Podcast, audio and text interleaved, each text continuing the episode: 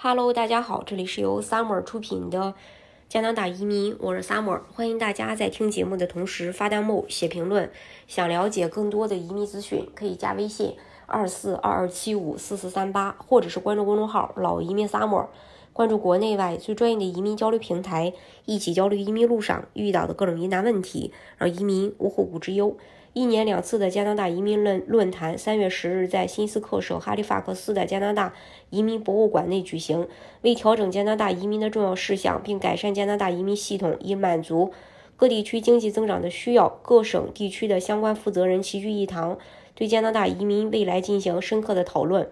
自去年七月份会议后，各省地区对以下这些提升移民进度的方面做出了改善。提升了在经济移民中的参与度，增加省提名计划的分配量，改善了申请处理时间，减少重复。自从去年首个多年度 PNP 分配计划推出以来，2023年的 PNP 分配量创下了前所未有的百分之四十四的增长。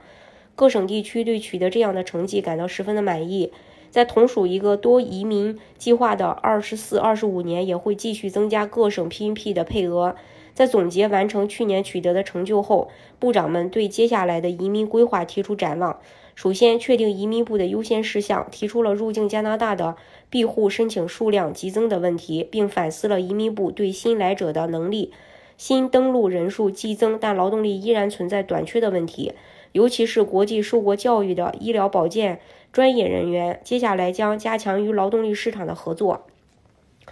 二、提供更加便捷的移民系统，减少 PNP 的重复申请，简化 PNP 申请的评估。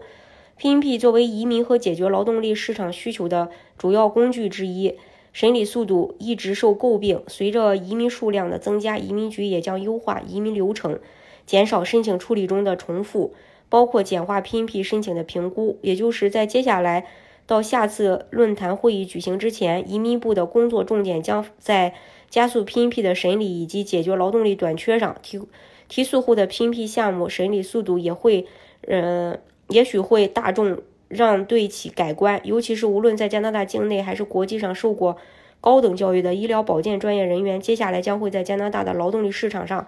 非常受欢迎。加拿大部长们同意采取确保公众对移民的强烈支持，并继续共同努力，确保 FPT 移民和定居的。长期目标有助于加拿大当前未来的繁荣。费雷泽邀请他的同事为最近启动的战略移民审查做出贡献。呃，这是关于呃这一点。嗯，当然，如果省提名真的能提速，那就更好了。呃，移民加拿大的方式有很多种，大家如果想具体去了解加拿大移民政策的话，可以加微信二四二二七五四四三八。或者是关注公众号“老移民萨摩关注国内外最专业的移民交流平台，一起交流移民路上遇到的各种疑难问题，让移民无后顾之忧。